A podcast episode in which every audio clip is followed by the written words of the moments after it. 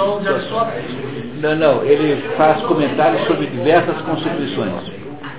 Então, são de Aristóteles, então, mas ele, ele faz considerações sobre outras constituições. Ah, Começa por aí. Mas nessa edição, na- aí também tem os mesmos mesmos apêndices. Aqui tem, só que não são atenção livros. E esse aqui transformou alguns livros em apêndices. Ah, estava no meio misturado. É. Ele achou que era um assunto É, o grande mérito dessa edição aqui não é a linguagem, não é a tradução, mas é essa organização que foi feita, a organização. Nós estamos aqui na página 150, 134 e ele está aqui, se eu não me engano, é, se eu me lembro bem, está falando do Poder Executivo. E fazendo comentários sobre o Poder Executivo, claro que comentários genéricos, porque como há diversas formas de governo, há diversas formas de Poder Executivo se organizar. Então estamos lá, agora temos um outro leitor, que é o Fábio. Fábio, você agora, lê, assume agora. Muito obrigado então, amor. Tá? O ofício que se segue, né? Página 134. O ofício que se segue imediatamente é de primeira necessidade, mas também de enorme dificuldade. É o de executor das sentenças de condenação, de pregoeiro de bens apreendidos e de guarda das prisões. É difícil prestar-se a estas funções por causa dos ódios a que elas expõem, e não se aceitam semelhantes trabalhos a menos que sejam muito lucrativos. Quando são aceitos, não se ousa seguir o rigor da lei, que é, porém, algo indispensável. É, os que aceitam não cumprem, porque é chato, né? Cumprir, né? Matar alguém, por exemplo. né? De nada serviria sustentar uma causa e obter uma sentença se não houvesse ninguém para fazer com que ela fosse obedecida. Sem a execução, é impossível que a sociedade subsista. Portanto, é preferível que tantas funções não sejam confiadas a um só funcionário, mas que eles possam servir a vários tribunais. É, a- o sentido dessa frase aqui enigmática, no fundo, é, é que não deve, é, que é assim, portanto, é preferível que tantas, que tantas funções sejam, não sejam confiadas a um só funcionário, mas a funcionários de vários tribunais.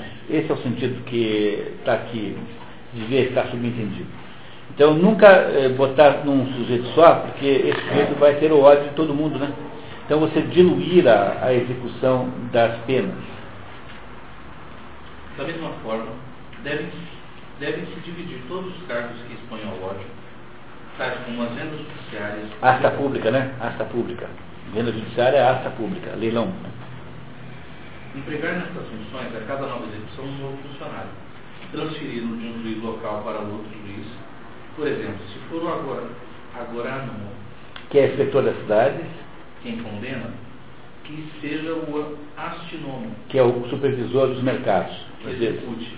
é, faz- fazer a alternância de quem condena e quem executa para não para diluir o ódio, né? e reciprocamente. Por quanto menos ódio tiver que se possa passar para chegar à execução, maior será a sua rapidez. Se a mesma pessoa condena e faz executar, é alvo de duplo ódio. Se se depara com o mesmo executor em toda parte, trata-se de um meio de fazer com que ele seja universalmente odiado. Em vários lugares, a profissão de carcereiro é separada da de executor, como em Atenas, no Tribunal dos Onze. Esta separação é uma atenuação não menos necessária do que a precedente. Tais ofícios têm a desvantagem de serem evitados pelas pessoas de bem, tanto quanto possível, e não é seguro confiá-los a malandros. Esses, esses precisam muito mais próprios vigiados do que vigiarem os outros. É, não sei se vocês lembram, mas o carcereiro de Sócrates foi comprado pelo Crito. Então, no diálogo Crito, o, o Crito chega e fala, ó Sócrates, é o seguinte, amanhã você vai ser morto. Mas já dei um jeito, comprei ali, falei com o carcereiro, acertei com ele, né, dei uma, uma cervejinha para ele. É, então nós vamos sair daqui agora, correndo, tá aí os cavalos na frente vamos embora. Isso aconteceu de fato, isso é, é jornalístico. Corrupção policial. Né? Corrupção policial que o Crito, que é um aluno rico de Sócrates, faz para salvar o professor. Com, com compra o carcereiro de Sócrates. Ele não quis ir, né? mas estava comprado, estava.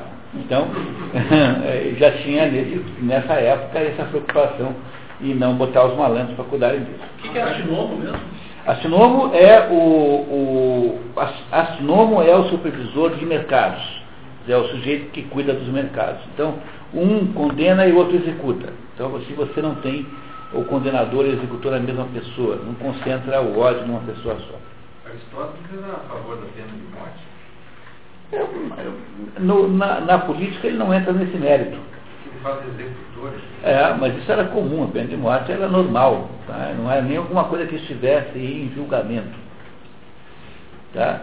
Não, estava aí, não estava aí em debate a pena de morte no tempo da Aristóteles. Estava em debate a, a, a, o crime que, pelo qual você a merece, isso sim, mas a pena de morte em si não. Tá? Completamente normal, ninguém debatia isso.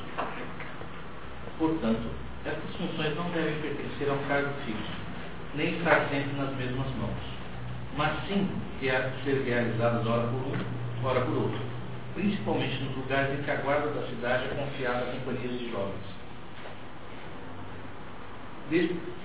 depois desses ofícios de maior urgência, vêm outros não menos necessários, mas de uma ordem mais elevada e de um maior valor representativo, pois exigem mais experiência e necessitam de maior confiança.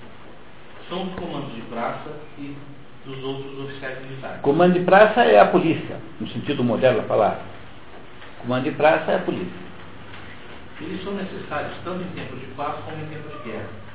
Para a guarda dos portos e das fortificações, assim como para vigiar e manter em ordem os cidadãos, aqui em maior, ali em menor número, de acordo com a importância dos lugares.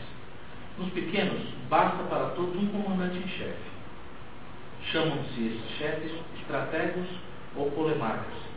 A cavalaria, a infantaria ligeira, os arcos, a marinha, tem cada qual seus oficiais particulares, chamados navarcas, almirantes, e parcas, generais de cavalaria, taxiarcas, coronéis, e seus oficiais subalternos, trierarcas, locargos, filarcas e outros subordinados, todos ocupados única e exclusivamente com trabalho de guerra.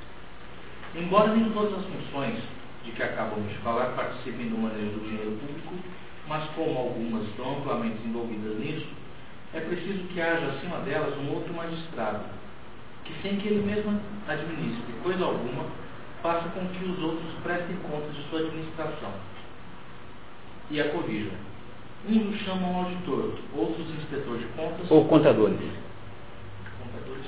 É. Outros grande procurador. Além disso, uma magistratura suprema, de que dependam todas as outras, é enfim necessária. Ela tem ao mesmo tempo o direito ordinário de impor os impostos e de inspecionar a sua percepção. É, percepção dos impostos é o recebimento, né? Recebimento. Em toda parte onde o povo é senhor, ela preside as assembleias, pois é preciso que aqueles que a convocam tenham nelas a principal autoridade.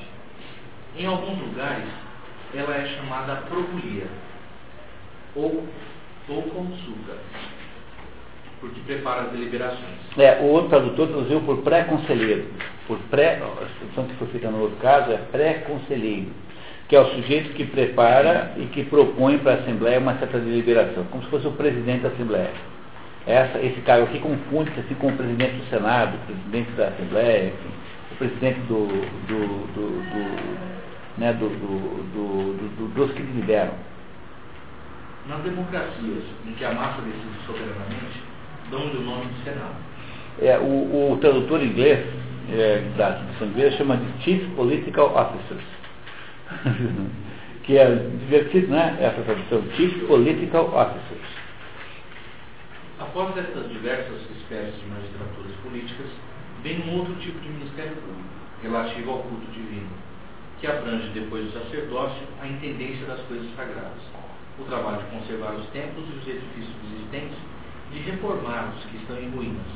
Numa palavra, tudo que diz respeito à religião. A religião é, confunde-se com a coisa pública. Não há religião privada na, na, Grécia.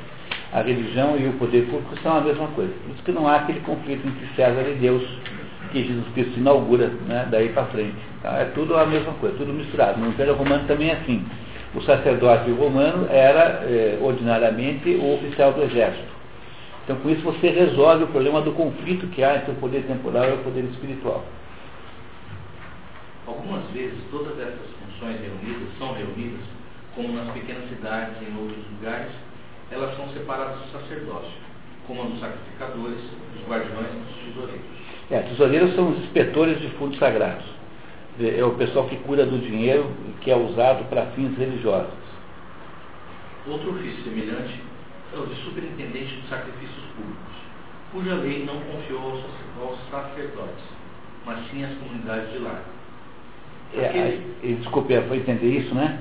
Então, o, alguns sacrifícios é, religiosos são feitos nos, nas casas e não publicamente. Então, tem alguém que cuida disso também, que é o superintendente de sacrifícios públicos.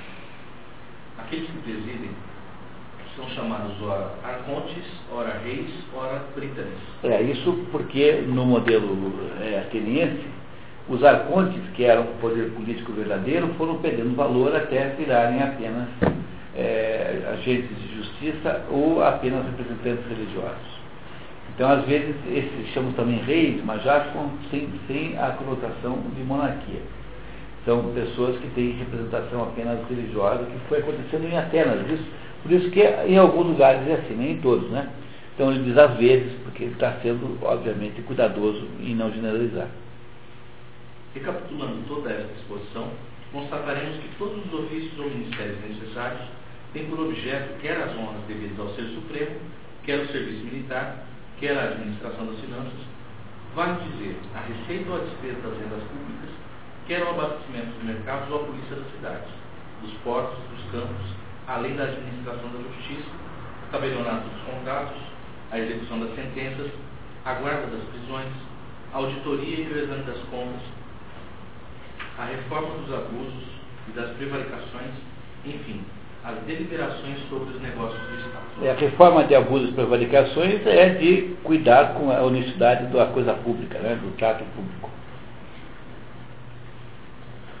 Os povos que gozam do maior lazer de uma paz profunda, ou que estão em condições de sentir o secreto encanto do bem-estar e de obtê-lo para si mesmos, têm ofícios próprios, como a monofilacia, ou guarda das leis a inspeção do comportamento das mulheres, a disciplina das crianças, o reitorado dos ginásios, a intendência dos exercícios ginásticos, das festas de barco e outros espetáculos do mesmo gênero. Reitorado dos ginásios é o superintendente de cultura física, que é uma coisa importante no mundo grego.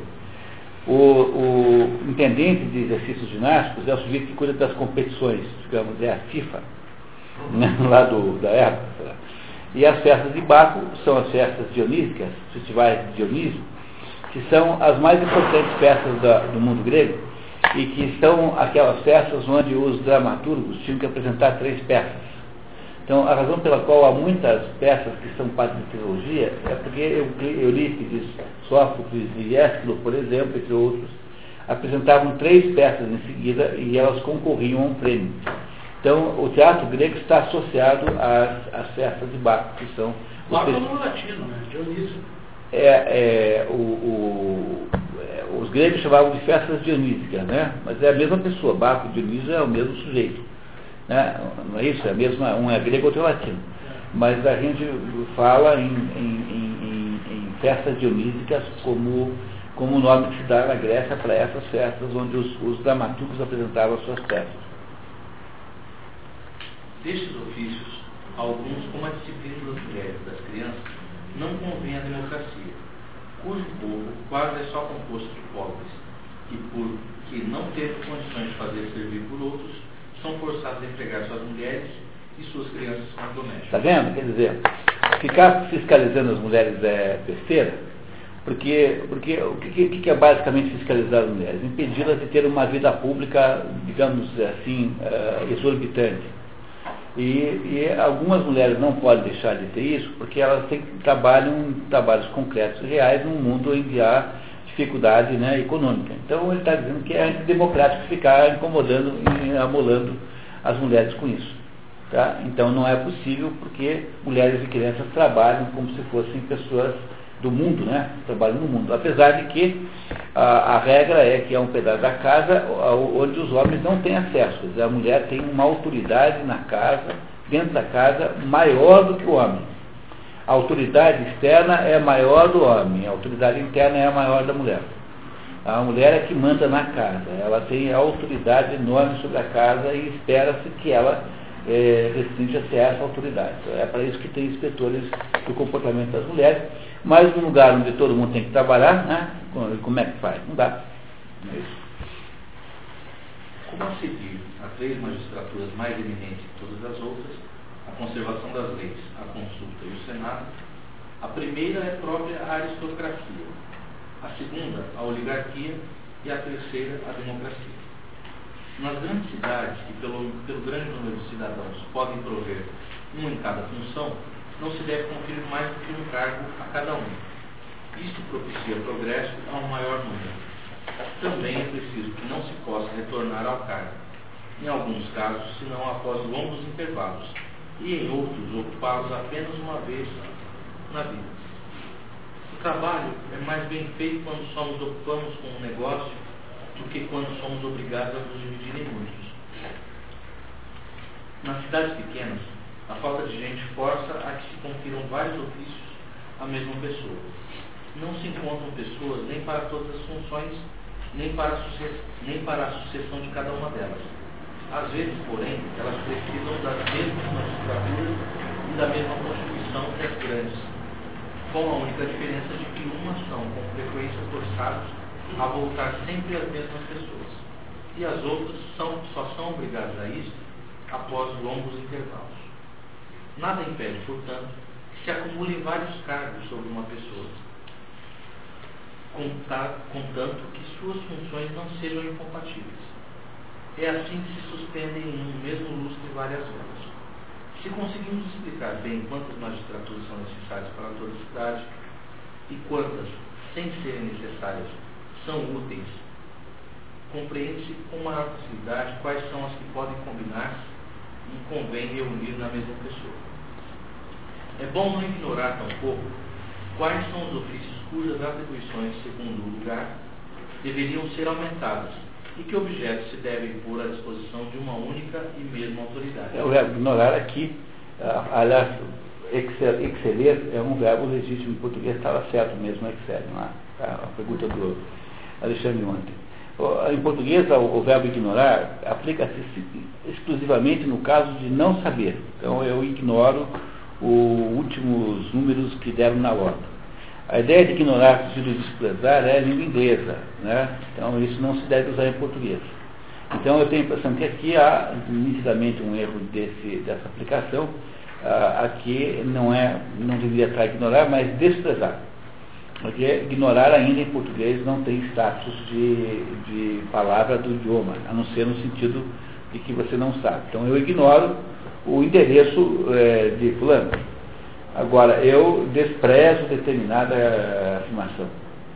Então, ignorar não é, não se pode falar como, como inglês, como também não se deve chamar prova de evidência. Então, por causa dos, dos filmes de, aí, de detetive americanos, então todo mundo agora chama evidência de prova. Em português, evidência e prova não são a mesma coisa. Então, uh, o, que a gente chama de que eles chamam de evidência é ou indício ou prova, mas nunca evidência. Evidência é alguma coisa que está evidente. É também outra maneira errada de usar as palavras. Em português, o certo é dizer indício. Então há indícios, determinado assunto é um indício de culpa, mas não é uma evidência de culpa, porque a evidência terá que ser depois demonstrada no julgamento. Né? É essa, essa a ideia. Por exemplo, a vigilância da universidade pública deve pertencer ao agorano. Que é o inspetor das cidades. Ou chefe de polícia. Unicamente nos mercados e nas praças públicas, cabendo a outros funcionários em outros lugares, cabendo a outros funcionários em outros lugares. Ou deve ser exercida em todo lugar pelo mesmo. Será a coisa ou a pessoa que deve servir de regra para a distinção? Será a honestidade pública confiada a um inspetor no que diz respeito a mulheres e a um outro no que se refere às crianças? Também se deve saber se a diversidade das formas de governo acarreta também alguma diferença entre as magistraturas. Se suas atribuições são as mesmas na democracia, na oligarquia, na aristocracia, na monarquia, sem maior diferença, do que a aptidão das pessoas que não serão iguais nem semelhantes em toda parte, mas diferentes em cada governo. Vocês repararam que quando ele está agora frequentemente listando quatro tipos, né? Então, a monarquia, sabemos o que é. A democracia é aquele sistema que ele não quer porque tende para a demagogia. A oligarquia é o sistema que ele não quer porque tende para a monarquia. A aristocracia é sempre o, a república democrática que ele que está querendo supor aqui. Tá? É sempre esse modelo. Então, no fundo, ele acha que só tem esses quatro na prática. Se você reduzir tudo a, ao, ao esqueleto, só vão ter esses quatro. Por exemplo, na aristocracia serão escolhidos entre as pessoas instruídas, na oligarquia entre os ricos, na democracia entre os homens ricos. Enfim, há de se perguntar se há diferenças intrínsecas entre estas magistraturas, se há lugares em que elas convêm, outros em que se precisa de diferentes, ou se elas não apresentam outro contraste senão ser conforme as dimensões do Estado, dos Estados, grandes em uns e pequenos em outros. Algumas são manifestamente particulares a certos Estados, como a de relator das leis ou pré-consultor. É o pré-conselheiro, lembra que nós vimos falar dele, pré-conselheiro? Função que não é de modo algum democrática, embora a deliberação o seja. É bom, no entanto, que haja pessoas que examinem os problemas antes do corpo, para que ele não perca em discussões o tempo do seu trabalho. Mas se forem poucos, como devem ser, será uma função oligárquica. Sempre insistindo que só funciona quando tem oligarquia com democracia, senão não funciona. Tá? Esse parágrafo aqui é só para dizer isso, que tem que ter sempre uma mistura das duas coisas, senão não vai dar certo. Nos estados onde há consulta e senado, os consultores ficam acima dos senadores. Os conselheiros, né, portanto. Esses pertencem a uma instituição democrática, aqueles oligárquicos. A autoridade do Senado perde-se nas democracias, onde o povo reunido decide sobre todos os casos. É o que acontece de ordinário quando os que compõem a Assembleia gozam de certa abastança, ou lhes concedem um salário para assistir a ela. pois quem tem lazer se reúne com prazer e participa de tudo. É próprio da aristocracia a inspeção das mulheres e das crianças. Tal função não é nem democrática nem oligárquica, como com efeito impedir as mulheres dos pobres de saírem ou censurar as mulheres dos oligarcas acostumadas a ver no luxo. Mas isto é o, mas isto é o suficiente sobre este ponto. Voltemos à escolha dos magistrados. Ela apresenta três pontos a examinar, cuja combinação fornecerá todas as modalidades que procuramos. A quem cabe nomear os magistrados, de onde devem ser tirados e como proceder. Cada um destes três pontos admite três soluções diferentes. Nomeação por todos os cidadãos ou apenas alguns dentre eles, elegibilidade de todos ou apenas dos de uma classe determinada, pela renda, quer pela renda, quer pelo nascimento, quer pelo mérito, quer por alguma outra razão. Assim houve em Megara alguns exilados que retornaram e subjugaram o povo pelo êxito de suas armas. Designação por eleição ou por sorteio. Estas diversidades podem, podem combinar-se duas a duas, de modo que tais magistrados sejam eleitos por tais cidadãos e os outros por todos. Uns escolhidos dentre eles, outros tirados de tal classe, uns escolhidos por sorteio, outros por eleição. Cada uma dessas diferenças compreende ela própria quatro modos, pois ou todos escolherão entre todos por eleição, ou todos entre todos pela sorte, e entre todos juntos, e entre todos juntos, ou entre todos divididos, por seções como tribos, comunidades ou cúrias, até que se tenha atingido a totalidade dos cidadãos, ou ainda entre todos, mas parte pela primeira maneira, parte pela segunda. Tem tudo quanto é jeito de fazer, né? Se a, se a nomeação couber apenas a alguns, eles nomearão ou entre todos por eleição, ou entre todos pela sorte ou entre alguns, quer por eleição, quer pela sorte, ou parte de um jeito, parte de outro, isto é, dentre todos por eleição, dentre alguns por sorteio. Isso de tal maneira que se pode chegar a 12 formas, sem falar de suas combinações. 12 formas eleitorais, sem falar de combinações outras que, que não essas 12.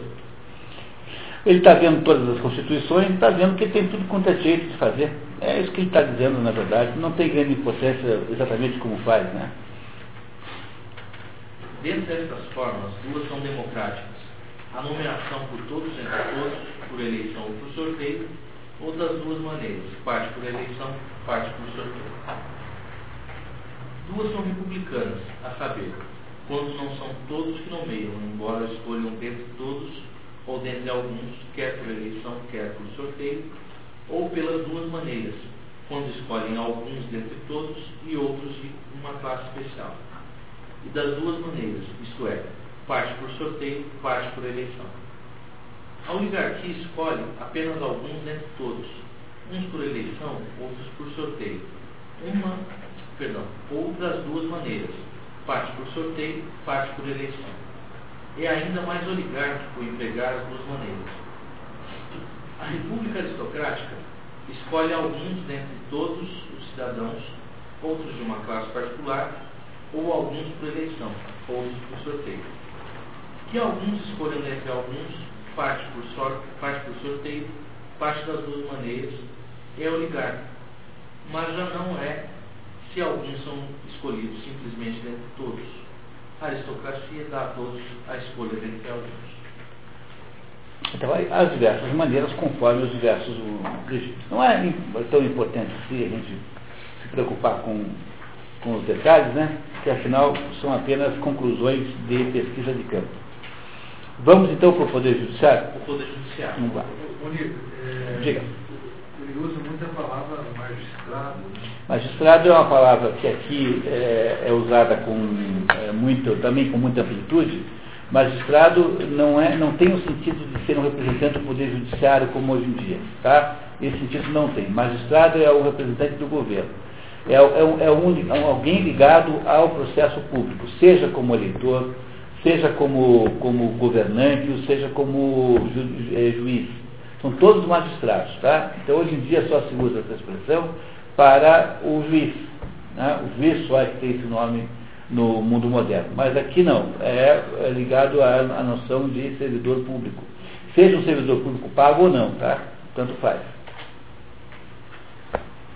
O Poder Judiciário. A ordem judiciária é o terceiro órgão da Constituição e do governo. Para estudá-la, seguiremos aproximadamente o mesmo plano. Ele se reduz a, isso, a esses três pontos. De onde, por que e como se escolhem juízes. De onde? dentre todos ou em certa classe. Por quê? Precisam de quantas espécies de tribunais? Como prover ao seu recrutamento? Por eleição ou por meio de sorteio? Comecemos pelas espécies de tribunais e juízes. Elas são oito. A primeira, para a apresentação das contas e exame da conduta dos magistrados. É Tribunal de Contas. Assim, chama-se Tribunal de Contas, né? no mundo moderno. Aqui no Brasil, pelo menos.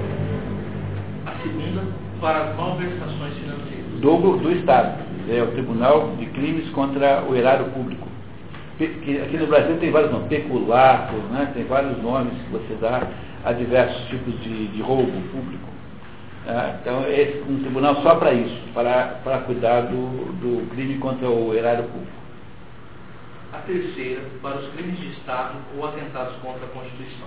São crimes quando se, se não, se tem, não tem conotação financeira, mas tem conotação de, de, de, de contrapor-se a uma regra constitucional. Né? Matar quando não deve, é, né? invadir quando não deve, enfim. Que tenha uma, uma, uma noção de, de, de arrepio à Constituição. A quarta para as multas contra as pessoas, quer públicas, quer privadas. Esse é um tribunal que discute as multas. É um tribunal de apelação. Esse aí, tá? A quinta, para os contratos de alguma importância entre particulares. Quer dizer, para, para contratos acima de um determinado tamanho. Tá? Algum portanto, de importância financeira. A sexta, para os assassínios ou tribunal criminal distingue-se se o homicídio foi cometido na pessoa de um juiz ou de um particular. Se foi perpetrado.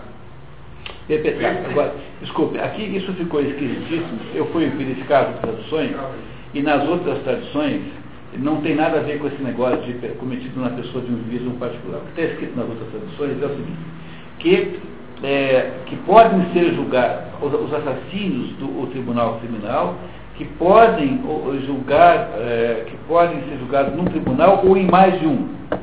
É o que está nas outras traduções, tá? As, os assassinos, o tribunal, o tribunal criminal podem ser, assassinos também podem ser julgados nos outros tribunais. E não o que está aqui escrito, tá? Então aí está certo. Se for perpetrado, para frente está certo. Se for perpetrado premeditadamente ou involuntariamente. Que é dolosamente ou é, culposamente na linguagem moderna.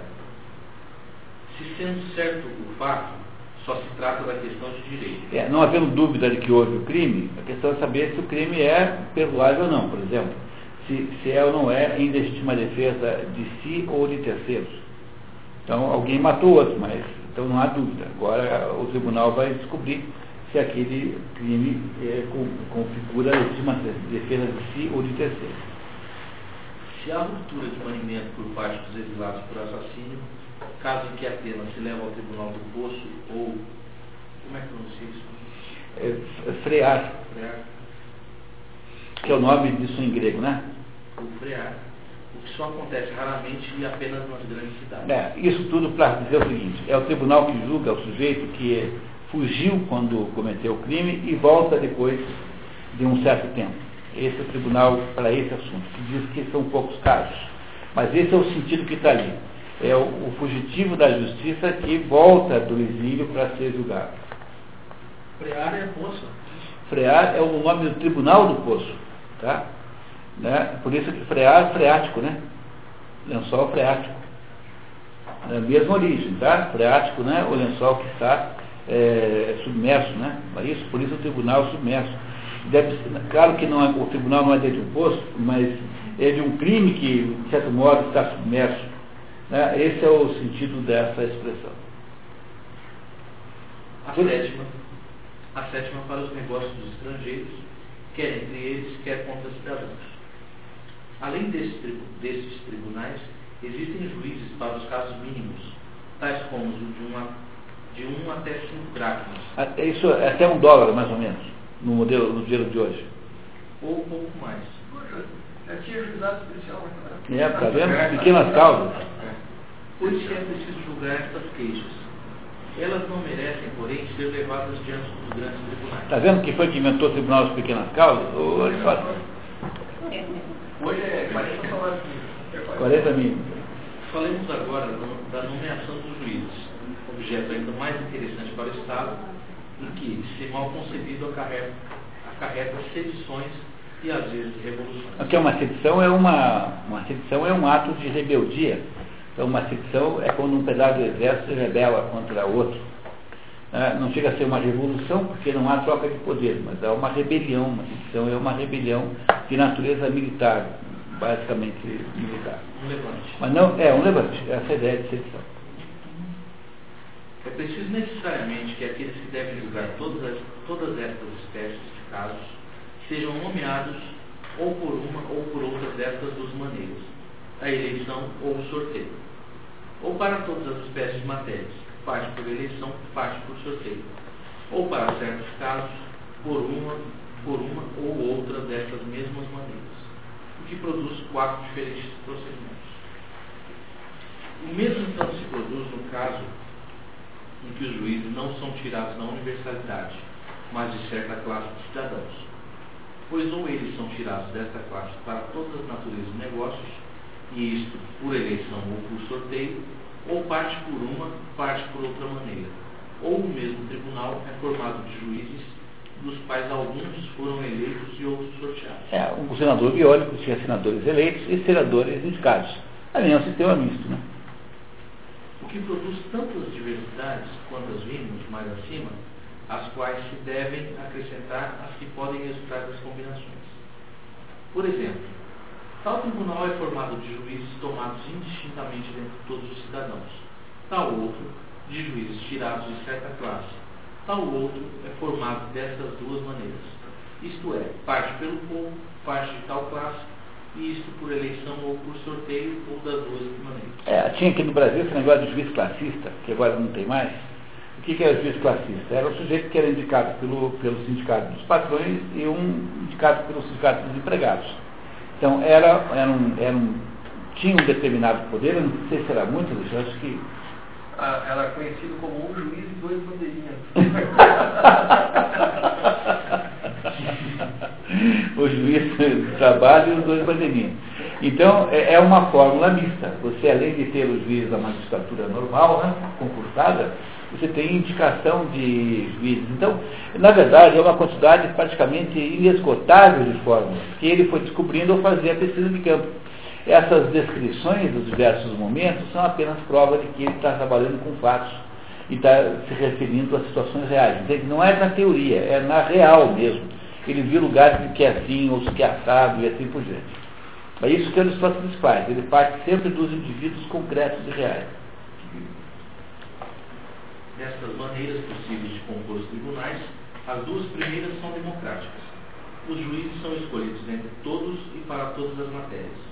Os dois modos seguintes são oligárquicos, pois os juízes são escolhidos de certa classe e têm uma competência universal. O último modo é aristocrático ou republicano. Os juízes são escolhidos dentre a universalidade dos cidadãos e, por outra parte, em tal ou tal classe. Esse parágrafo, então, se havia alguma dúvida sobre o modelo que ele tenta fazer, está mais que esclarecido agora, né? Quer dizer, o que ele quer fazer é um sistema sempre que casa uma, uma, uma ideia de aristocracia, é, que é a virtude, uma ideia da oligarquia, que é o dinheiro, com a representação mais ampla possível. Então, ele sempre prefere os sistemas mistos a qualquer outro sistema. Então, ele está sempre insistindo na fórmula que ele prefere, que é a fórmula aristocrática democrática, que é a república democrática. Né? Ele, não, foi. Ele, ele, é, de certo modo, de certo modo, né? o sistema brasileiro, por exemplo, é. Em tese, qualquer cidadão pode ser juiz. Eles podem direito e seja advogado tal. Né? Mas também tem a parte oligárquica, porque é vitalício, cargo, Daqui. Uh não sei se a vitalicidade do cargo aqui confira uma, um, confirma uma oligarquia. Haveria uma oligarquia se você tivesse, por exemplo, uma reserva de mercado a uma certa família, ou uma certa, a um certo determinado tipo de pessoa que não, cuja qualificação não seria acessível pelos outros. Como é que eu, como é que eu explicaria? É, seria assim oligarquia. Então, o nosso sistema, permitindo que qualquer circunstância de advogado, é democrático. Essa, e a vitaliciedade é menos uma proteção a, a, quem exerce o cargo do que uma proteção a quem dele espera a, a atividade jurídica. Porque senão poderia sofrer certas pressões, né, poderia sofrer certas ingerências. Ela, ela, ela tem essa dupla finalidade, ela, ela, mas ela visa mais proteger o jurisdicionado do que proteger a pessoa que exerce a magistratura. É, não há, no, na, no, modelo brasileiro não há nenhuma espécie de, de modelo político brasileiro, não há uh, oligarquia nenhuma. Dizer, não há nenhum mecanismo oligárquico funcionando de fato. Nesse sentido, uma dúvida, o desembargador, por exemplo. O desembargador, não, é assim, você, há determinados cargos que são indicados né, dentro do setor judiciário. Né?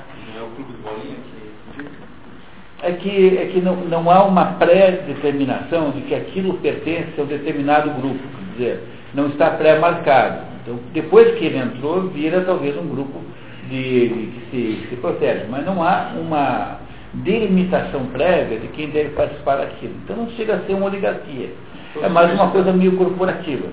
Então, o Brasil, se você fosse escolher um sistema desse aqui, ele estaria aí pelo 14, 15, por aí, mais ou menos. Né? Então, o Brasil é um país que criou um certo horror a essas coisas. É o próprio, a própria repulsa que aqui de qualquer percepção de elite. Então, se eu disser a palavra elite, nasce necessariamente uma má vontade, porque aqui todo mundo vê a elite como um privilégio. Então, é muito difícil falar para brasileiro que o Johann Sebastian Bach é melhor do que o Antônio Carlos Jobim. Porque a tendência do brasileiro é achar que é tudo meio a mesma coisa, não tem grande diferença na categoria de Gramsci, isso aí se chama senso comum. Né? Você fica desfocado dentro do, É perder a noção das diferenças é, uma, é, um, é, um, é um começo de você perder É uma palavra hermética que só compreende quem está envolvido quem estudou por ela. Não, agora, por exemplo, quer ver um- uma situação que é de elite. Aqui na FIEP existe lá um conselho ah, que só é franqueado para os doutorados. né? Então, eh, embora isso não mande nada na prática, né? não é um conselho público. Agora, se eu fizesse um conselho público em que ele previamente só poderiam ir os doutorados, isso teria uma cara de oligarquia naquele plano, mas isso ninguém fará, né? Porque no dia seguinte você entra com uma ação dizendo que a lei, eh, a isonomia foi desrespeitada e que não se pode criar um critério, por exemplo, eh, essa, essas eh, leis de cotas, essas leis de cotas são discutíveis do ponto de vista da isonomia. Não é? Quer dizer, e começaram a cair agora, né? Começou a haver uma espécie de refluxo é, judiciário contra as cotas. É possível que esse negócio desmorone uma hora ou outra. Mas começou a haver um refluxo contra a lei das cotas, nesse momento. Mas ela pode ser julgada como sendo uma, um- uma, uma predisposição oligárquica. Embora também tenha que se decidir isso. Mas ela, ela, ela carimba quem é que tem direito de entrar. E, e esse, e esse direito não é um direito atingível, porque você não pode eh, ser preto de propósito para você pegar o, a lei das cotas. Então, se você estabelece só os pretos é que têm acesso àquilo, você criou um limite eh, de grupo. afrodescendente. Afrodescendente. É, um afrodescendente, você criou um limite né, à, à entrada. Porque esse limite não é o limite do vestibular, porque o vestibular é assim, só faz aqui para tirar uma tal. Mas qualquer um pode estudar e tirar. Agora, quando se diz que é só preto que entra, o afrodescendente, você criou um limite oligárquico, de certo modo, porque você estabeleceu que ali há uma reserva e isso pode ser contestado do ponto de vista da isonomia. É, Então, no entanto, essa é, tendo em vista o caso, de que se trata de grandes grupos populacionais, não é, na verdade, um limite oligárquico, mas é um, um limite demagógico. Porque vocês percebem nesse modelo aqui que há uma contrapartida do que está em cima com o que está embaixo. É como se isso aqui fosse espelho um do outro. E a verdade estivesse no meio, no 13, bem no meio da dobradura. E o que há de extremo da, da tirania, ou seja, o sujeito tem isso que só para ele, tem, corresponde a extremos de tirania popular que tem embaixo. É, é, no fundo, uma perversão de mesma natureza, porém de formas diferentes em cima e embaixo. Então, essa é a beleza desse esquema que vocês receberam aí. Não é isso? Vamos lá para o melhor governo? Você pode fazer com cores aqui. Pois é, poderia ser. É verdade, eu poderia melhorar um pouquinho. Não, não, não. Só para te avisar. Não, mas sério, seria, pelo menos esses três aí, vamos colocar aí com uma reticulazinha, pelo menos. Vamos dar uma. Os seis ali, que é o pior tipo. Né? É, o 6 é o pior tipo e, e, o, e o, o 18 também, né? Porque o 18 é uma tirania de fato da plebe, também é tirania. Então, no fundo, no fundo, os, os dois extremos, quer dizer, o pedaço da tirania monárquica é igual à tirania popular. No fundo, são todas os dois são tiranias. Então, melhor governo, pessoal, vamos lá? Temos ainda aí 15 páginas para andar. do melhor governo. Em toda arte ou ciência que não se detém em qualquer dessas partes, mas abarca o conjunto, cabe considerar de um só golpe o que pertence a cada gênero. Por exemplo, na ginástica deve-se saber qual pode ser o exercício do corpo, para quem convém e qual o melhor. Necessariamente, o melhor convém a quem quer que tenha sido bem tratado pela natureza e dela tenha recebido as melhores disposições. É, então tem uma ginástica, digamos assim, para aquele sujeito que é o mais excelente em capacidade física. Mas os outros que não, não têm a mesma pretensão devem ter níveis de ginástica adaptados para eles. Porque no fundo ele está querendo dizer é que não adianta você propor um governo perfeito para uma população, para um, uma hipótese que não é capaz de recebê-lo. É isso que ele está querendo dizer agora nesse capítulo, do melhor governo. O melhor governo não é apenas o melhor para o padrão de melhor genérico, mas aquele mais adequado a todo mundo. deve ser conveniente a todos e, sobretudo, ao maior número. Está vendo? Quer dizer, o governo deve ser conveniente ao maior número, não ao ideal. Né? De resto, se a exata ciência e o hábito dos exercícios de palestra não são do gosto de todos, ao menos é preciso que o diretor do ginásio e o professor de exercícios, que pretendem formar os outros na matéria, tenham eles próprios uma boa instrução sobre eles. É, essa frase aqui, esse cara que está muito confuso, significa o seguinte, né, interpretado na, em função dos outros. É, quando alguém não quer ter a excelência absoluta do campeão, é preciso que os professores de ginástica tenham fórmulas intermediárias capazes de atender aqueles casos que não se quer uh, o ideal, porque não se pode ter o ideal. Né? Então, não dá para dar todo mundo um treinamento de um super campeão olímpico. Então, para os outros, talvez dar três horas na quadra seja bom, seja ótimo. Né? Não tenha que correr a maratona. É isso, é isso que ele está dizendo, tá? O mesmo deve dizer-se da medicina, da arte de construir navios, de costurar roupas ou de qualquer outra arte. No que diz respeito à arte política, deve-se considerar não apenas qual é o melhor governo, aquele que se deve preferir quando nenhum obstáculo exterior se opõe, mas também aquele que convém a cada povo, pois nem todos são suscetíveis do melhor. Entendemos? Do mesmo modo que não dá para ter a mesma educação física para todo mundo. Não é isso? Relatividade do melhor governo.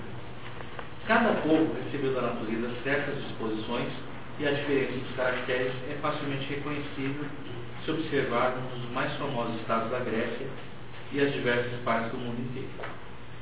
Os povos que habitam as regiões frias, principalmente da Europa, são pessoas corajosas, mas de pouca inteligência e poucos talentos. Vivem, vivem melhor em liberdade, pouco civilizados, de resto, e incapazes de governar seus vizinhos. É. Então, aí você vê. Vamos alemães. Né, falando mal dos alemães, dos suecos, tá? tá? Eles são todos burral. Isso é a perspectiva de um grego há 2.500 anos, quando ele olhava para os alemães, os alemães ainda não estavam nem no estágio do Asterix. Né? Eu acho que é essa a ideia aqui. Então os gregos já tinham feito filosofia, já tinham descoberto a origem do mundo, já tinham feito a filosofia que até hoje é melhor do que nós fizemos, né? né? já tinham uma, um conjunto de saberes extraordinários. E os povos da Europa eram umas tribos assim, meio bárbaras. Né? Então, essa é a perspectiva do grego sobre o, o mundo em volta dele há 2.500 anos. É interessantíssimo como curiosidade, né, é, digamos, crônica né, do, do, da época. Né? Os asiáticos, isso é os gregos asiáticos? Não, aqui é os asiáticos genericamente falando. Porque não está falando de japonês, hein? Está falando de persa também, que não é grego, está falando de aqueles povos em volta ali. Os asiáticos são mais inteligentes, mais próprios para as artes, mas nem um pouco corajosos. E por isso mesmo são sujeitos, sujeitados por quase todos. E estão sempre sob o domínio de algum senhor. Tá vendo? É, é o. Tá vendo? Nem com a, como é que é, ferocidade, veneno para todo mundo. Situados entre as duas regiões, os gregos também participam de ambas. Em sua maioria, têm espírito e coragem Consequentemente, conservam sua liberdade e são muito civilizados. Poderiam mandar no mundo inteiro se formassem um só povo e tivessem um só governo. Olha, pressuposição imperialista grega. Tinha ONU lá na época. Tinha ONU. Uma ONU. Boa língua. E o pessoal falou, e 100 anos depois já estava. Era tudo escravo do. Do, do, é, do primeiro do Felipe, segundo, depois virou tudo escravo de romano. Mas os romanos não são povos nórdicos, né? Os romanos são mais ao sul do que os gregos, né? na, na, verdade. Né? Tá, também é um povo mediterrâneo. Ou seja, demorou muito para que os bárbaros tomassem o poder. Né? Teoricamente, só no ano 800 que o Carlos Magno, que vem de uma tribo franca, né? que é um franco, né? Carlos Magno é franco. Mas isso, isso é o quê? 300 se, se enganaram na É. Então, então depois. Jesus, na verdade. É, depois vieram os romanos, que é, mas, e qual a influência dos romanos nessa época? Muito pequena, muito pequena. Muito pequena. A, a, Roma só cresce é, imperialisticamente com o Império Romano, que era mais ou menos na virada, entre um pouco antes de Jesus Cristo. Né? Na verdade, Deus calculou para dar Jesus bem aí, né? porque Deus precisava do império para transformar o cristianismo numa religião universal. E não ia jamais conseguir fazer isso com o judaísmo, que é uma religião sectária, pertence a um grupo fechado de pessoas. Então, Deus calculou para Jesus Cristo vir exatamente no momento que o Império Romano se expande. Porque aí ele conseguia colocar o cristianismo, né, eh, amarrar o seu, o seu o, o trem do cristianismo numa estrela política que foi Roma. essa foi o timing perfeito, né? Não é isso? Também de Deus não esperaríamos nada menos que isso. Bem bolado dele. Não, Que bolado. Pois é.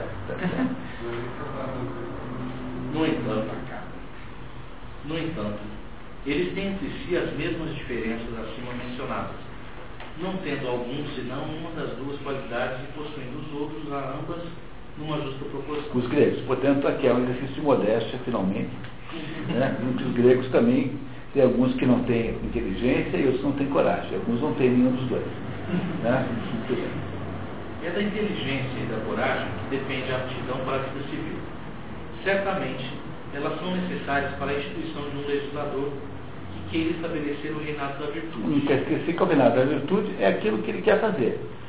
Já que a vida na polis é obrigatória, a missão da polis é produzir o ensinamento da virtude. E é por isso que ele está sempre com, esse, com essa meta. No fundo, todo o sistema político que ele propõe é para atingir isso. Traçando o caráter dos guardas cívicos de sua república, alguns pretendem que eles sejam mansos para com as pessoas conhecidas e rudes para com os desconhecidos. É, guardas cívicos parece uma coisa estranha, mas é o guarda da porta da cidade. Né? Quer dizer, é a guarda da cidade. Essa, essa pessoa que propõe, é o, ou alguns propõem, é o Platão. Tá? Nesse caso aqui, é o Platão, que propõe na República que os guardiões da cidade sejam benevolentes para com os habitantes e sejam hostis. A expressão em Platão é hostil. Hostil para com os desconhecidos. O Aristóteles não concorda. Tá? Ele tem diversos pontos de discordância com Platão. O coração é, de fato, a faculdade da alma, de que procede a benevolência pela qual nós amamos. Quando, porém, ele se crê desprezado, O coração, né? Desprezado. irrita-se mais contra as pessoas que são conhecidas e com as quais convive do que contra os desconhecidos. Quer dizer, a maior probabilidade de hostilidade para aqueles que você conhece do que aqueles que são estrangeiros. Dirigindo-se aos seus, o poeta Aquíloco invectiva contra os seus amigos, de que tinham motivos para se queixar. Ó meu coração, não é um amigo que te ultraja? Quer dizer, a- a- a- o traje por um amigo é mais, é pior, é mais é, revoltante do que o traje de um desconhecido. Em todos os homens procedem do coração o mando e a liberdade. É, manda é comando, né? Esse sentido de comando. É imperioso e indomável. Assim, não é verdade que se deva ser rude para com os desconhecidos, não se deva sê-lo para com ninguém. E as pessoas de coração não o são por sua natureza, a menos que sejam ultrajadas. Por isso, elas sentem mais os citados arroubos contra os seus desconhecidos quando eles recebem alguma ofensa. Há uma boa razão para isso. Não apenas se veem frustrados pelo bem que esperavam deles, mas também pelos danos. Aí tem origem os provérbios. Um ódio fraternal é o mais implacável. Quem amava em excesso pode odiar desmedidamente. É, isso que ele quer dizer é que quando você é ultrajado por um amigo, além do ultraje tem a traição. Então são uma duplicação do ódio. É isso que nessa escrita canhesta está escrito aqui, esse sentido. Eis aproximadamente quanto à formação de um Estado as condições requeridas em sua matéria, isto é, quanto às pessoas, o número e o caráter, quanto ao lugar, a grandeza e a qualidade. Dizemos aproximadamente, pois não se deve buscar nas coisas sensíveis a mesma precisão das coisas que estão âmbito da inteligência. E aqui tem um problemão, porque o sentido, o, na- nas outras duas traduções está dito exatamente o contrário, mas é exatamente o contrário mesmo. Nas outras duas traduções diz assim, que não se deve buscar nas coisas da inteligência a mesma precisão que se acha nas coisas dos sentidos. E eu acho que essa aqui é de fato a interpretação certa, tradução certa, porque os sentidos são, digamos assim, é, claros. Por exemplo, eu, é, você olha para uma coisa, sabe o que aquela coisa é. Agora, a inteligência precisa estabelecer hipóteses. Então, a inteligência, ou aquilo que é, que é, que é digamos, assunto de memória, é menos precisa, é mais imprecisa do que aquilo que você percebe pelos sentidos, que parece ser assim, completo, né? holisticamente presente. Então, a, a minha impressão é que nós devemos aceitar aqui as outras duas traduções e inverter a frase, porque aqui foi traduzido ao contrário. Não sei se foi erro do tradutor brasileiro ou se foi erro do tradutor francês, mas o, o que está nas outras é exatamente o contrário do que está aqui. Então, para vocês verem aqui, ó, livro 8, capítulo 7. Livro 7, capítulo 7, perdão. Então, então, aqui no livro 7, capítulo 7, que é a origem do que está traduzido aqui, né? então, livro 7, capítulo 7, diz assim, ó. É,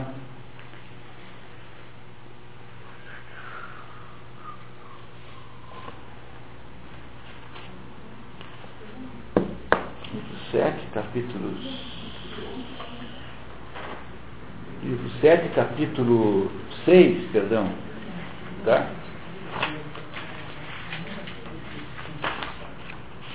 Livro 7, capítulo livro 7, capítulo 6. Eu estou olhando no lugar errado. Então diz assim, ó, eu vou ler para vocês o que está aqui na tradução do Cury. Assim, definimos praticamente o número adequado e as qualidades naturais dos cidadãos e a extensão desejável e a natureza do território da cidade. Não devemos buscar discussões teóricas, vou repetir, ó, não devemos buscar discussões teóricas a mesma exatidão resultante dos fatos percebidos pelos sentidos. Não é o contrário? O, o, a tradução inglesa é exatamente como essa do Cury. Então aqui houve uma inversão da, das, dos dois textos. Está errado, tá? Essa última linha aqui está errada. Tá? Houve uma inversão. E não devemos buscar discussões teóricas? A mesma precisão, agora eu já saí aqui do. Daí não, eu procuro de novo, peraí. Livro, livro 7, capítulo 6. Livro 7, capítulo 6. Capítulo é onde é que eu estou, o equivalente ao que está aí, né? Está no, nos documentos originais, no livro 7, capítulo 6. Então vamos lá.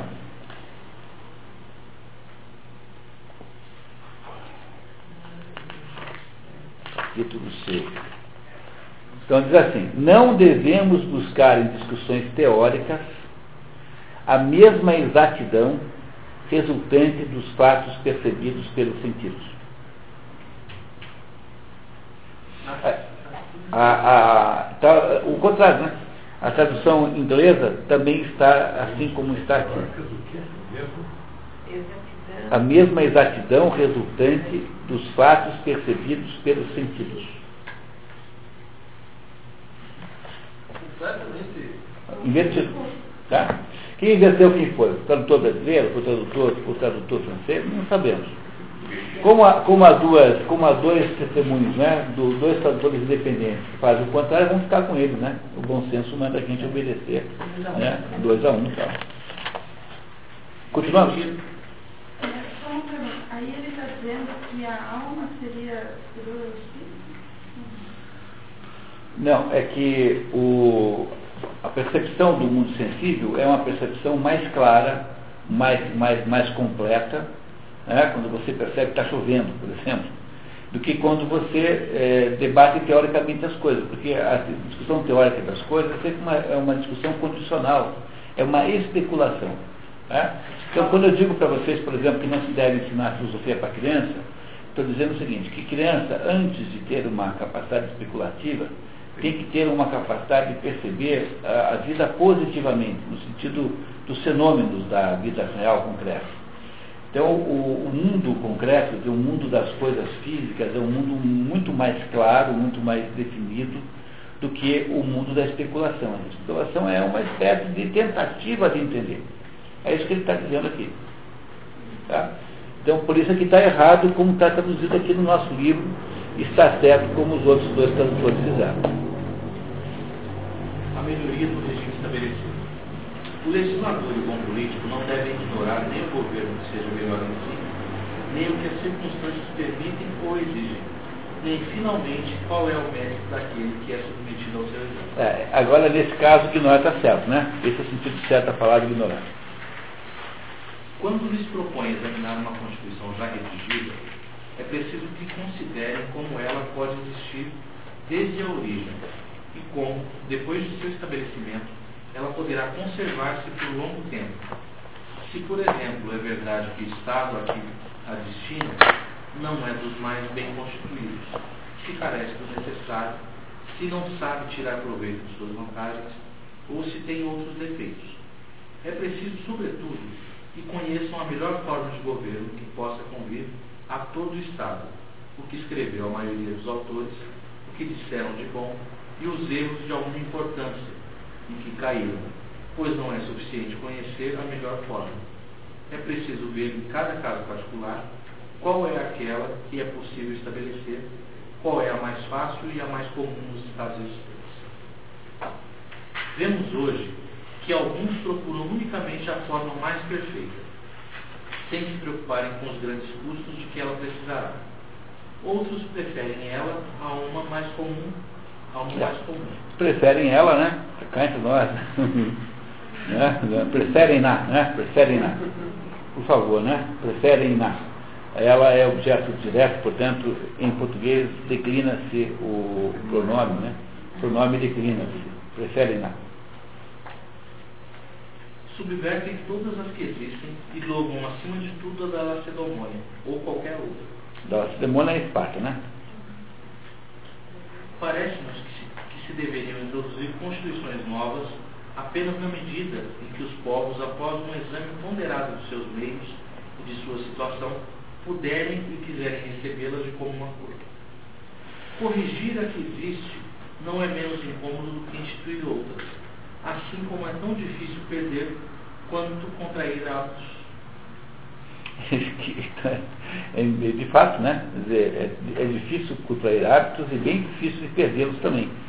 Então, é, ele está dizendo que não é para ficar trocando Constituição o tempo todo, porque você acostuma as pessoas, demora um tempão para acostumar, depois o, o pessoal está acostumado, demora um tempão para se desacostumar.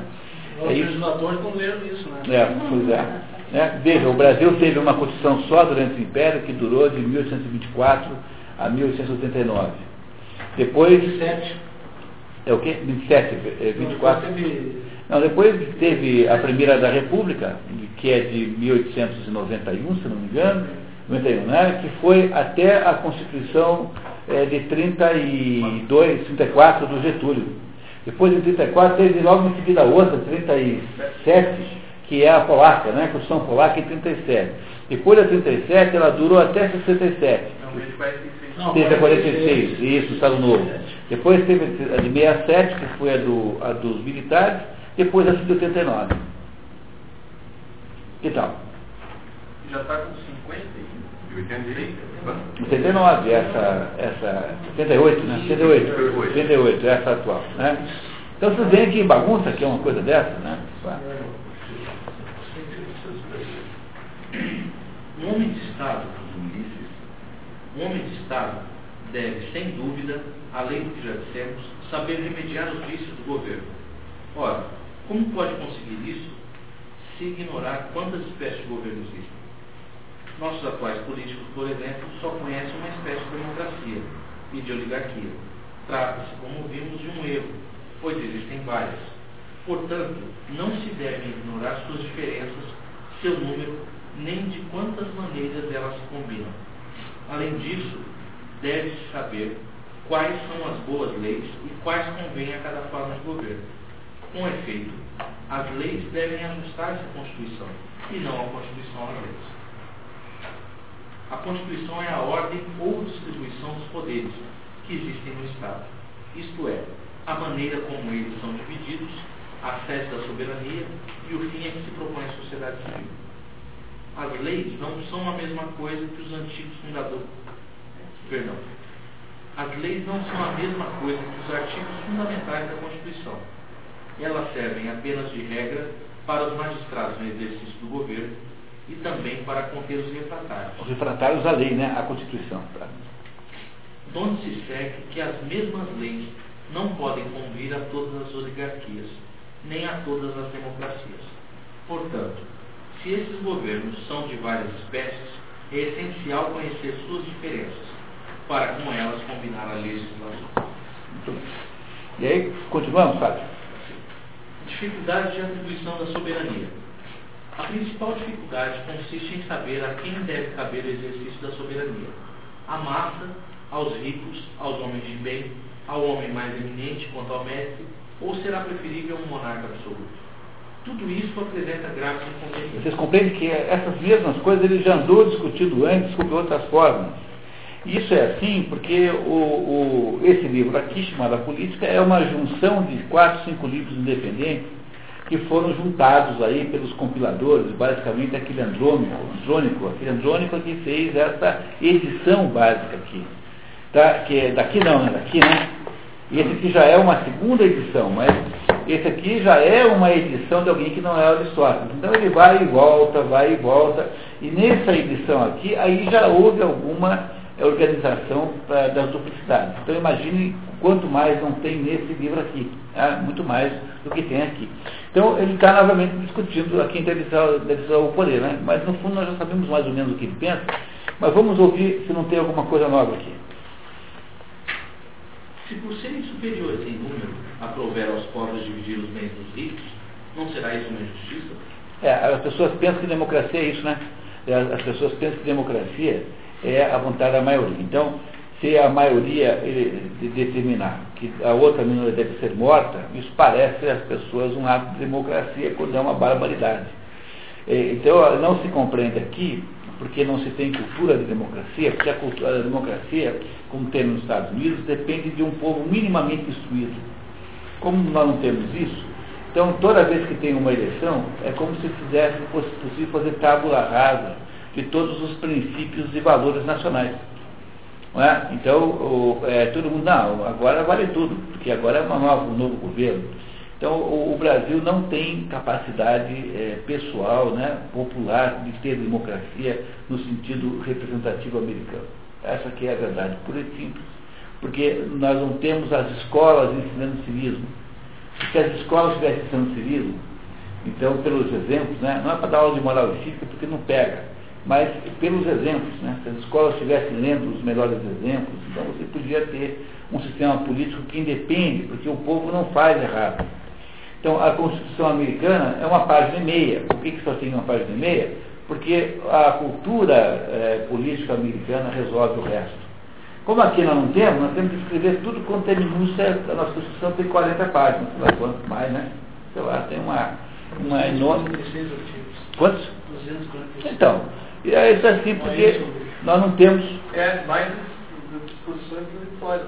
É. Mais ou menos. Né? Então, aí você tem uma enormidade de coisa, porque tem que ficar regulando tudo.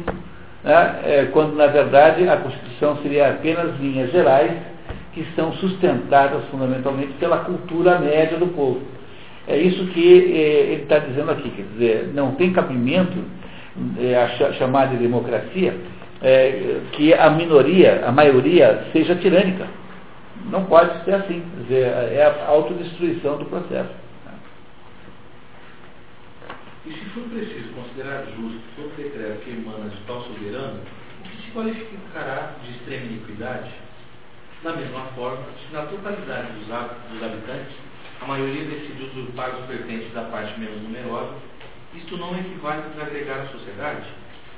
Ora, sendo a justiça o principal bem do Estado, não é possível que ela absorva. E é por essa razão que o teatro grego existe para formar o estadista. Porque é, o, o estadista precisa ser maior do que as leis, para que ele possa manter as leis justas. É, essa, esse é o sentido do teatro grego, formação do estadista. Todo teatro grego, trágico, né? Trágico é a formação de estadista. Todo.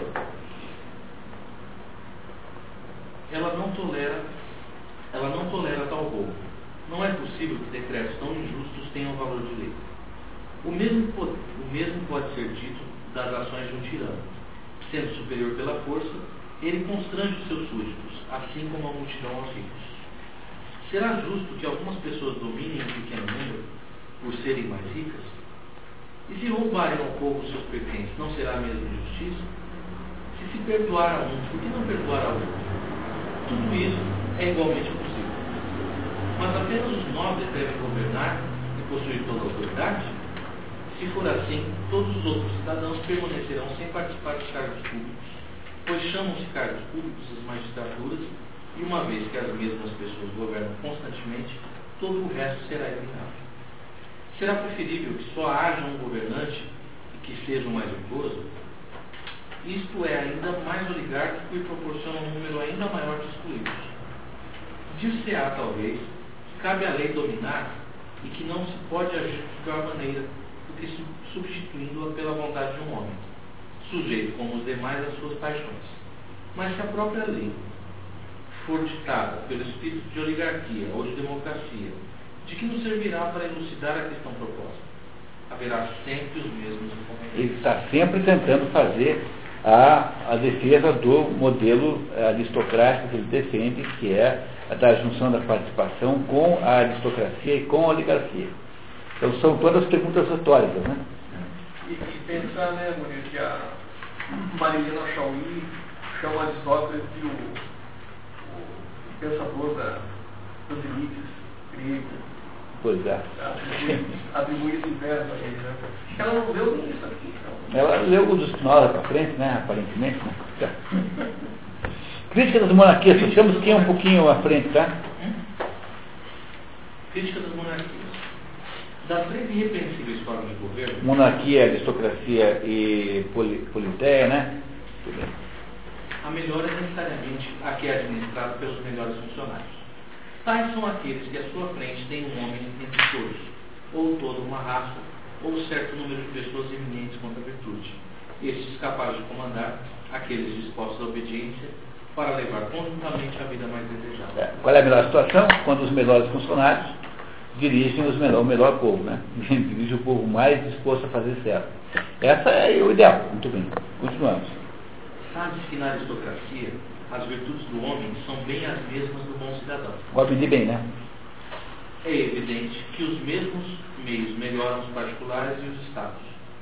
Há que há uma enorme afinidade entre a monarquia e a aristocracia, que elas têm quase a mesma disciplina e, mesmo, e os mesmos costumes, e seus chefes não precisam de educação diferente do que a que forma o homem virtuoso. Vamos ler a nota 31, que é importante?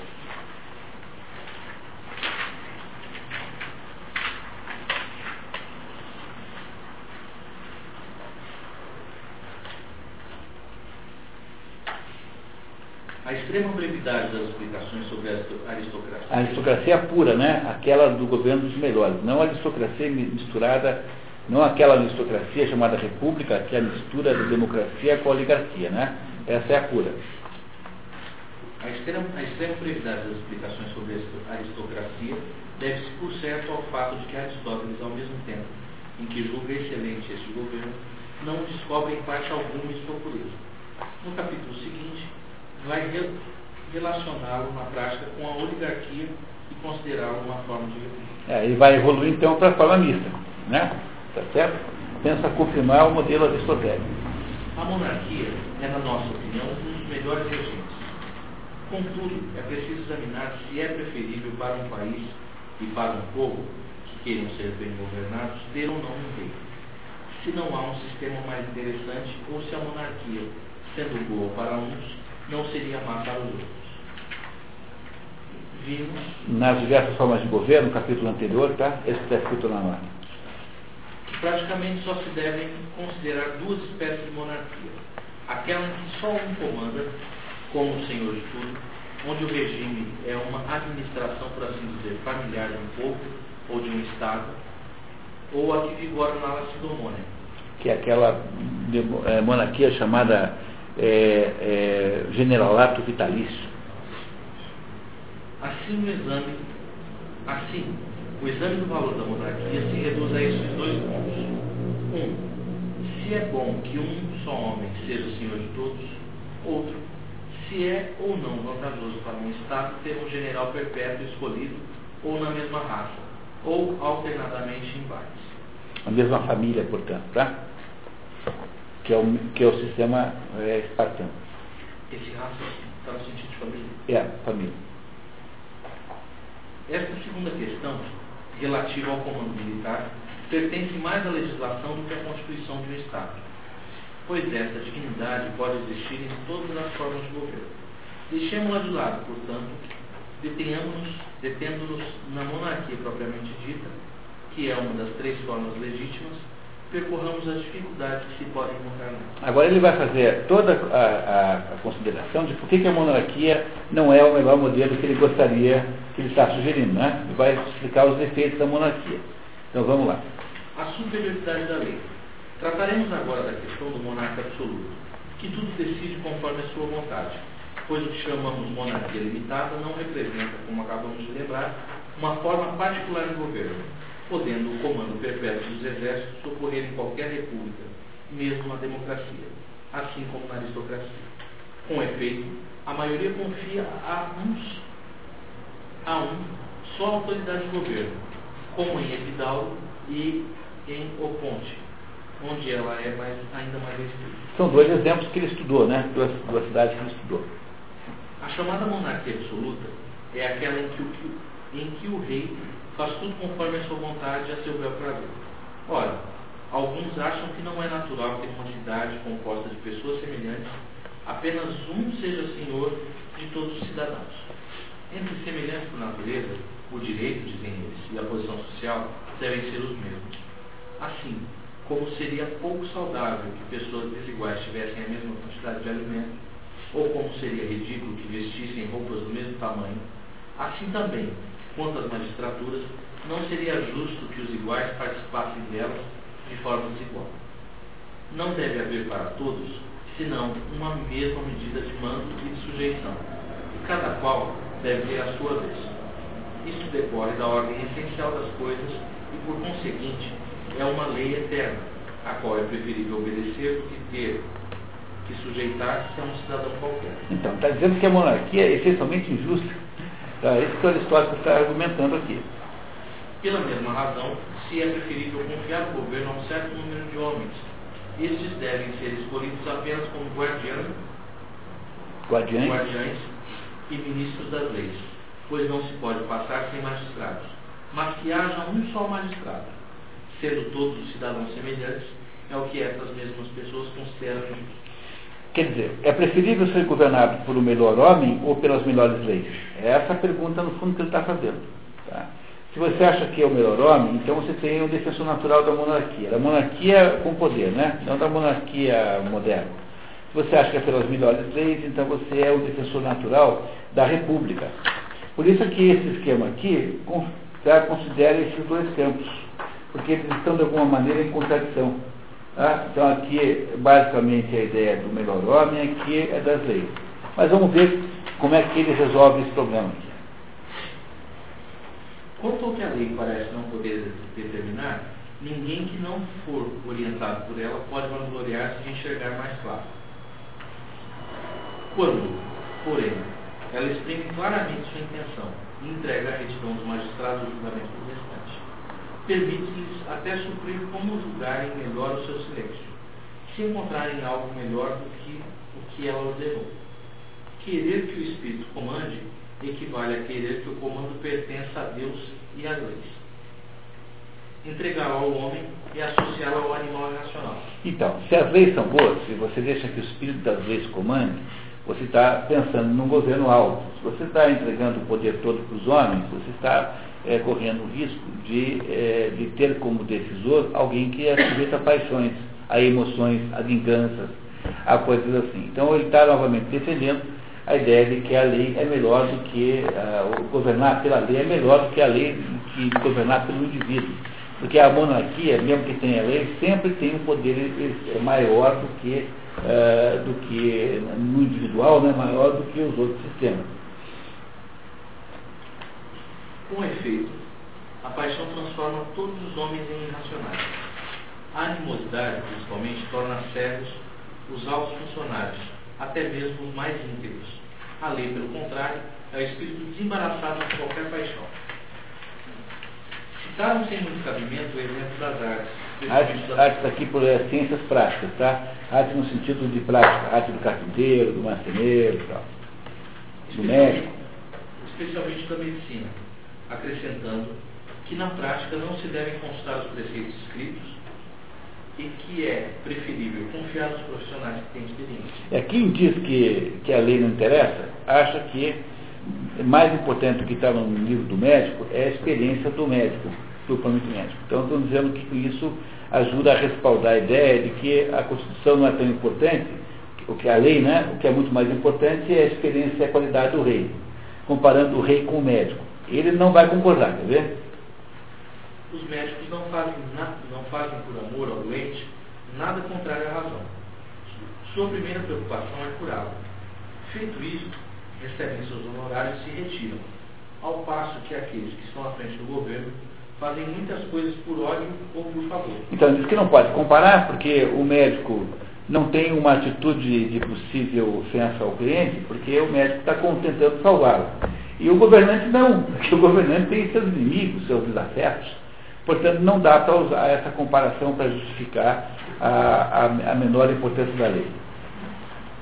Mas se, super, mas se se suspeitasse, mas se se suspeitasse que solicitasse por inimigos os médicos matassem por dinheiro, não se hesitaria em preferir encontrar a cura nos livros. então, se você acha que o médico é um, é um, é um criminoso, então você vai por livro, tá? eu corto lá. O que também causa certa prevenção contra os médicos é que eles, eles próprios desconfiam de suas luzes quando estão doentes e recorrem a seus colegas. Tá vendo? Veja, ele era filho de médico, né? Então ele deve saber isso de experiência própria. Aqui. Então fez, deu uma alfinetada aqui nos médicos. Também os professores de esgrima recorrem a seus, mestres, seus outros mestres de sua profissão quando querem exercitar-se, por não ser possível distinguir a verdade através de suas prevenções e não quererem ser juízes de seus próprios casos. É claro que aqueles que só buscam a justiça procuram um mediador entre os dois, entre os dois adversários. Ora, este mediador é a lei. Aliás, faz-se necessária uma distinção entre as leis. Aquelas que estão impressas nos costumes dos povos têm uma autoridade bem maior e uma importância bem diferente das que estão escritas.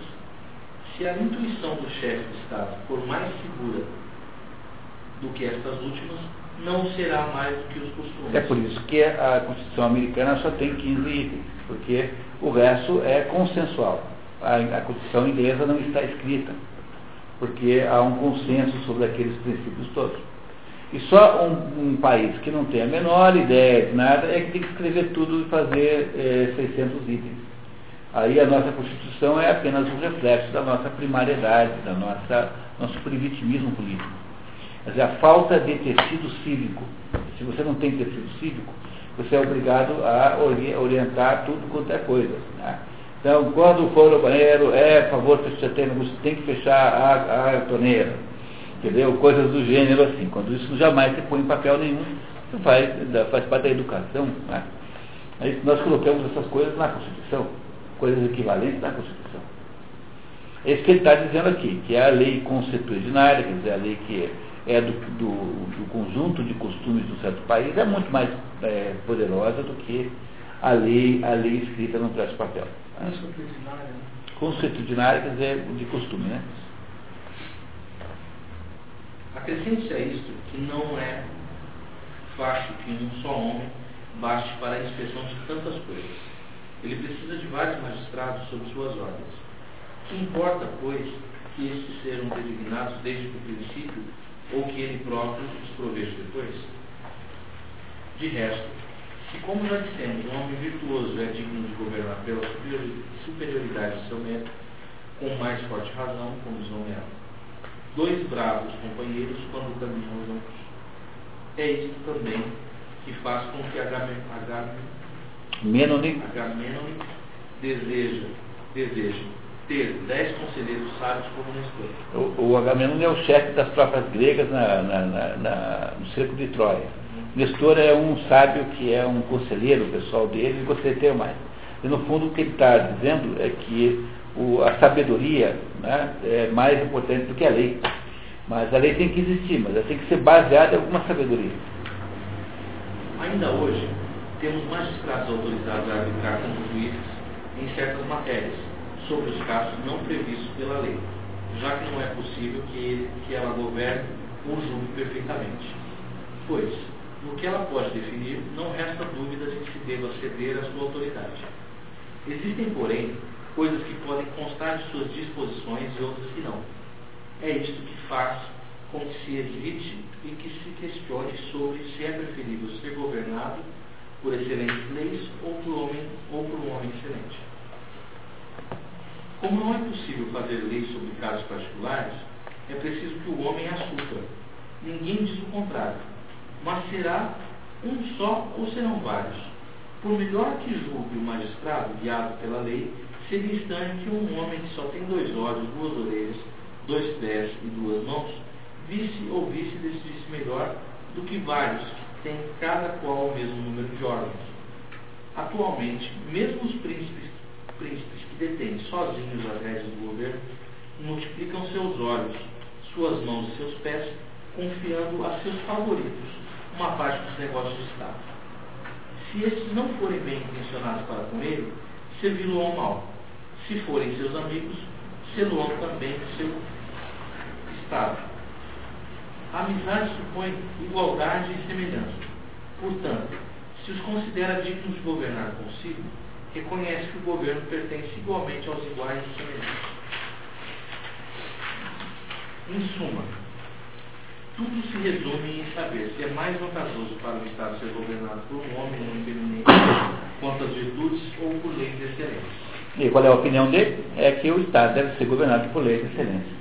Não tem a menor dúvida disso. Mais uma, mais uma defesa do modelo de Estado que ele propõe, que é a democracia é, dirigida por um conjunto de regras que não podem ser é, transpostas. Ele não gosta da monarquia e nem da, da democracia liberta. Ele é adepto de um sistema no meio, que é a linha 13, que é isso. É, vamos até então dar mais um pouquinho. Ler a nota? Está anotado aqui. Ler a nota. Ao passo que Platão preferia restringir-se quanto ao governo dos Estados, a uma autoridade real e a um poder pessoal, ao poder exercido de fato pelo rei paternal, enquanto dispensava de bom grado uma Constituição, isto é, uma fórmula fixada em leis, pois a lei, dizia ele, devia ser a ação viva do chefe. Aristóteles, pelo contrário, retira do príncipe a soberania para dá-la à lei.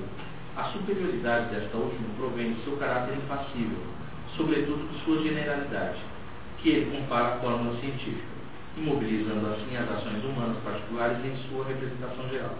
Portanto, o ideal político é uma lei, não mais uma autoridade. Assim como o ideal metafísico é uma forma, mais um pensamento do que uma causa geradora.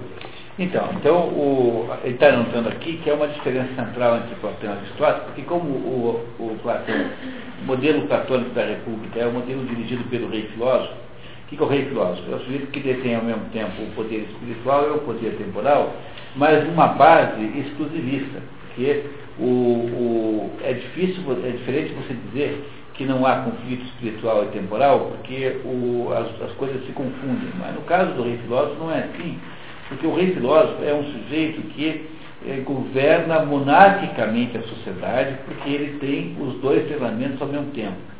Como ele é o único que entendeu alguma coisa, porque ele é o rei filósofo, então para Platão a ação desse homem é suficientemente boa, independente de leis que possam organizar o mundo. Então, quando você olha para dois mil anos depois, quem é que acabou influenciando mais o mundo? Foi Aristóteles do que Platão, né? O modelo de Platão, de Estado de Platão, é completamente impossível. Tanto é que ele tentou implantá-lo três vezes, três vezes com enorme sucesso. Então, o Aristóteles eh, não acredita na, no personalismo do governante, mas é, manda botar o governante debaixo da lei, porque são as melhores leis que garantem o melhor governo, em última análise. Não dependem mais dos governantes, passam a depender apenas delas. É, essa é uma diferença importante entre os dois que a nossa acabou de nos contar. Aqueles que preferem o governo monárquico se baseiam no fato de que as leis, sendo concebidas em termos gerais, não poderiam dar conta dos casos particulares. Consideram uma loucura, em qualquer arte, que um homem procure nos livros que deve ordenar. No Egito, os médicos só têm permissão de purgar seus doentes após o quarto dia. Se o fizerem antes, é por sua própria conta e risco. É, purgar aqui no sentido de mudar o tratamento. Então, o sujeito começou o tratamento, não tem direito de mudar se o seu cliente, se o cliente morrer antes de quatro dias, né? Se fizer morrer, o médico é responsabilizado. Então, isso é apenas um apoio para quem acha que no livro não está uh, a solução. A solução está no, homem, não no livro, não na lei.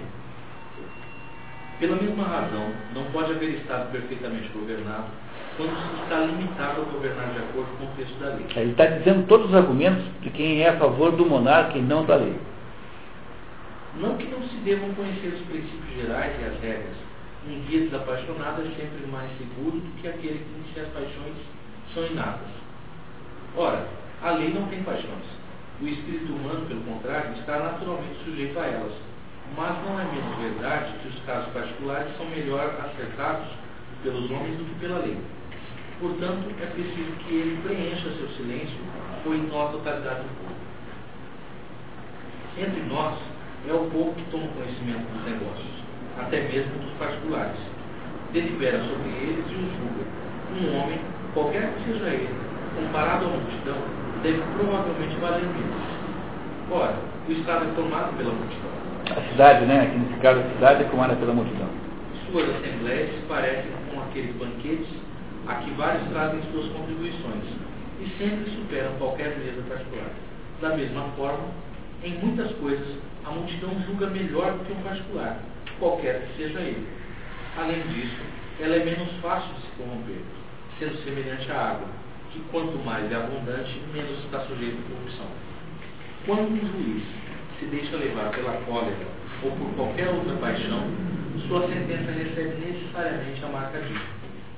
Numa multidão, é difícil que todos os espíritos sejam coléricos ou suspeitos de, de erros. Suponhamos, pois, um povo composto de pessoas livres que se respeitam a lei, que respeitam a lei e a seguem em todos os casos, salvo os que escapam à sua previdência. Ou, se este povo não é fácil de encontrar, suponhamos pelo, pelo menos vários homens de bem e bons cidadãos.